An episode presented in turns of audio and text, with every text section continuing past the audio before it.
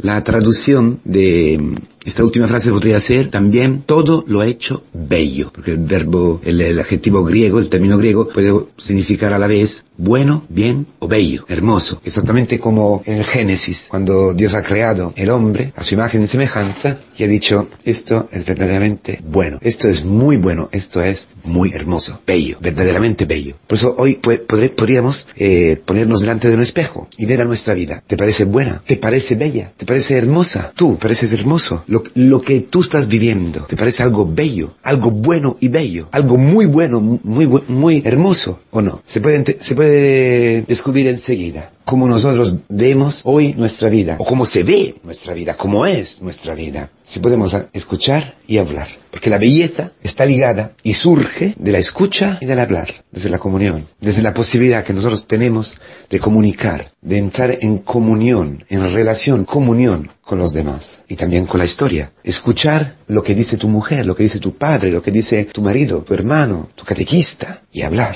hablar en la verdad, hablar, como dice hoy el, Evangelio, correctamente, es decir, hablar eh, con rectitud, bendiciendo, rectamente, no torcido, tener un hablar recto, pensando bien y rectamente de Dios, con rectitud, rectamente, no algo torcido, como la envidia, el demonio, envidia, quiere decir torcido, ¿eh? la envidia, ver torcido, ver torcidas las cosas, la envidia, que, engendra un hablar torcido, envidioso, un hablar que no sabe lo que dice nuestro hablar muchas veces, son ofensas, son murmuraciones, son discursos igualitos igualitos a lo que hace el demonio. Quizás muy lógicos, discursos en la carne perfectos, con una lógica carnal, con una sabiduría carnal, pero sin sabor, que no tienen ninguna relación con la realidad nuestra y de, la, y de los hermanos. Porque esto dice la naturaleza. Tú hablas lo que escuchas. Si tú no, tú no puedes escuchar, tú no puedes oír y escuchar. Si tienes el corazón endurecido, entonces no podrás hablar. De otra manera, si escuchas al demonio, hablarás sus palabras. Y esto quiere decir ser mudo, sordo y mudo. Sordo a la palabra de Dios y mudo frente a los hermanos. Esta es una, vida fea, es el contrario de una vida eh, bella, hermosa. Esta es una vida eh, mala, cautiva, quiere decir esclava, el contrario de la vida buena. Por eso, y mucho más que por las solicitaciones del mundo, muchas jóvenes caen en la anorexia o en la bulimia, quieren hacer dieta, porque no están bien, no están de acuerdo con su cuerpo. ¿Cuántas veces las mujeres tienen complejos, complejos con su cuerpo, que, que no le gusta, no le gusta, no le gusta? Casi todas, ¿verdad? En el crecimiento, que es casi natural, el descubrimiento del, propio cuerpo, se hace una comparación con las demás, las tetas son pequeñas, son demasiado grandes, el, trasero, igual, ¿no? Todas las cosas, la altura, las, las, piernas, los ojos, el pelo, las manos, las uñas, pero eso tiene una raíz mucho más profunda. Es que no puedes estar bien contigo mismo, no puedes aceptar, no podemos, las chicas y nosotros todos no podemos aceptar nuestro cuerpo, nuestra vida, lo que nosotros somos, porque nos vemos feos. ¿Por qué es, verdad? Es, real. Somos feos. ¿Por qué? Porque hemos aceptado una mentira del demonio. Y que siempre es la misma mentira. Que Dios no te quiere. Porque al final, del cabo, si vamos a marcha atrás, podemos ver que detrás de estos complejos con nuestro cuerpo, es que tenemos algo en contra de nuestra madre, que tenía la celulitis, entonces yo la tengo. Que mi padre, que me ha hecho así, o mi carácter, o mi forma de ser, no he podido, la naturaleza, tengo que luchar en contra de la naturaleza, tengo que, luchar contra mi conformación física, contra la biología, entonces, o como, o como menos, pero todo eso es para decir, para no decirlo directamente a Dios. Y a veces sí, blasfemamos, porque es una blasfemia. Decir que soy fea, que mi vida es fea, mi vida, mi vida, no solamente mi cuerpo, sino mi vida es fea. Es que yo la veo fea. Porque no tengo amor, porque no tengo relación. Porque mi cuerpo es para que los demás me vean, no para que yo me entregue. El, cuerpo no es un templo donde vive el Espíritu Santo, donde vive, donde vive Cristo. Y es el instrumento con el cual servir a los demás, con el cual amar, con el cual entrar en relación, ayudar, escuchar, bajar, cargar con los pecados. No, no, no, no, no es eso. El cuerpo es algo que tiene que atraer la atención de los demás sobre mí. Y aparte de la vanidad, que, que que es uno de los pecados, ¿no? Ahora, hoy en día también los hombres, ¿no? Mucho más que antes. Pero Esto es un aspecto, pero siempre es el mismo. Tú en el centro del universo. Como has creído a la mentira del demonio, que Dios no, no te quiere porque te ha hecho con estas piernas, con este trasero, con estas tetas, con esto, con, con lo que sea, te ha dado esta familia, y luego te ha, dado esta historia, y que se ha muerto tu padre, que se ha muerto tu hermano,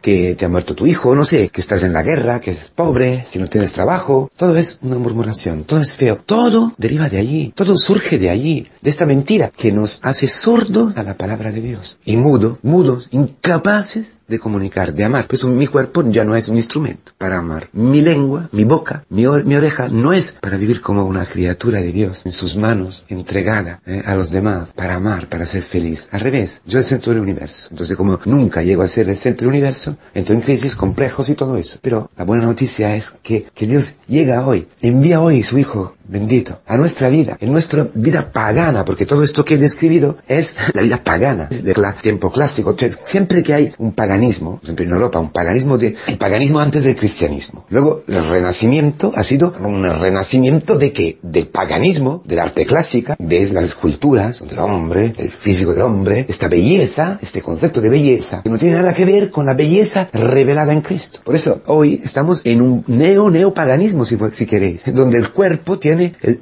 el, papel principal, la salud, esta atención, las cremas, aporte, las dietas, en el centro está el hombre no Dios. Entonces, en este país pagano, la Decápolis, 10 ciudades paganas, pasa Cristo. Otra vez, su Pascua entra dentro del paganismo, entra dentro de nuestra sociedad, entra dentro de nuestros eh, pueblos, nuestras ciudades, de nuestra vida, tu vida, de tu familia, de tu trabajo, donde tú estás. Viene nuestras comunidades otra vez. El Señor, como todos los días, pasa a Él. Pero como nosotros somos sordomudos, necesitamos alguien que pueda escuchar y hablar por nosotros. La iglesia, nuestra comunidad, tu madre, lo puede hacer por tu hijo, lo puede hacer por tu, por tu hija, por tu mujer, lo puede hacer por tu marido, tu marido, lo puede hacer por tu esposa, por tu hermano. La iglesia, la iglesia que nos presenta a Cristo y pide para nosotros. Entonces, la iglesia pide para nosotros. Esta es toda la vida de la iglesia. Ella, su fe, nos puede salvar y pide que Cristo pueda poner sus manos sobre nosotros. Jesús, en la iglesia, en la comunidad cristiana, nos aleja de la masa, nos aleja del mundo, nos separa, nos lleva aparte y pone sus dedos en nuestras orejas. Con su salida nos toca la lengua, su dedo, el dedo creador, la mano de Cristo, que son los sacramentos. Y la lengua, la salida de Cristo, que es su palabra. La palabra es sacramento. La Eucaristía, la liturgia, lo que nosotros estamos recibiendo en el camino. Esto nos cura. Esto hace de, eso tiene el poder de cambiar nuestra vida. Es la Pascua. Es la Pascua, hermanos. Él viene con un amor impresionante. Viene a tocarnos. Él nos toca con sus sacramentos, que son los dedos de Cristo entregados a la iglesia. Nos viene a hacer pasar desde la muerte a la vida. Estos dedos, que son la, las manos traspasadas en la cruz, traspasan nuestra dureza de oído. Llega hasta el corazón. Tiene un poder de renovar profundamente nuestro corazón. Su palabra, la predicación, cuánto es importante ir fielmente a la palabra, a las preparaciones, porque es la palabra que día tras día, semana tras semana, puede desatar el nudo que nos impide vivir en bendición es Cristo, que a través de su iglesia hace bella nuestra vida, nos recrea y hace otra vez bella nuestra vida y nos hace capaces de entregarnos, de entrar en relación. Escuchamos su palabra, empezamos a hablar su palabra. Él nos besa con su saliva, con su boca, nos besa, se une a nosotros, nos toca, nos hace una sola carne con Él. Ese es el misterio pascual que se cumple en la iglesia y que nos transforma en otra criatura, en la creación nueva, en hijos de Dios, con crisis complejos, escuchar la palabra. Y la palabra que te dice, te quiero, te quiero, te quiero. Mira, mira que es el demonio que te está engañando. Eres fantástica, eres maravillosa, eres hermosísima. Yo estoy enamorado de ti, me gusta todo de ti, me gusta todo de ti. No solamente no tengo problemas, sino que me gusta. ¿Y cómo te lo puedo decir? Come, come de mi carne, bebe de mi sangre. Me estoy entregando a ti. Y me entregaría yo a una que no me gusta. Yo estoy enamorado locamente de ti. He dado todo por ti. Nadie entregará su vida para ti cuando sale lo que tú verdaderamente eres. Fea, no por el cuerpo, sino por la, por los pensamientos, por las murmuraciones, por la, yo te quiero allí y hago fantástica, maravillosa tu vida. Pues una persona que habla bien, que habla rectamente, que bendice a Dios, siempre, en todo, en todos lugares. Una persona que escucha, una mujer que escucha, escucha a sus hijos, escucha a su marido, obedece. Una mujer humilde, es maravillosa, es guapa como nadie, como nadie.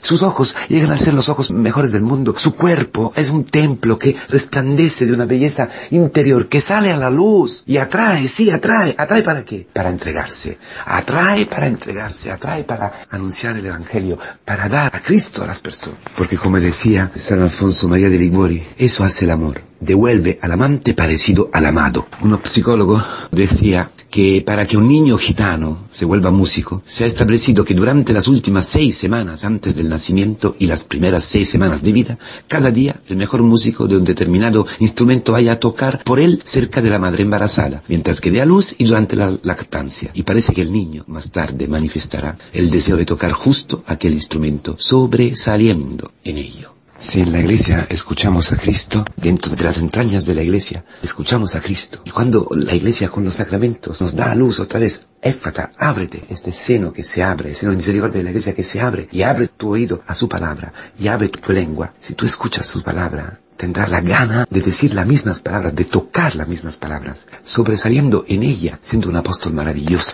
San Efrem, el Ciro. Por los dedos de carne el sordomudo ha sentido que se le tocaba la lengua. Por los dedos palpables ha percibido la divinidad intocable cuando el nudo de su lengua fue desatado. En efecto, el arquitecto y el artesano del cuerpo ha venido hasta él y con una palabra dulce ha creado sin dolor aberturas en sus orejas sordas. Pues también esta boca cerrada, hasta ahora incapaz de dar a la luz la palabra, ha dado a la luz, a luz la alabanza de quien ha hecho llevar fruto a su esterilidad. Hermano, hermanas, chicas, complejadas, ánimo. Te ve Cristo y te dice como en el cantar de los cantares, toda bella eres, hermana mía, esposa mía.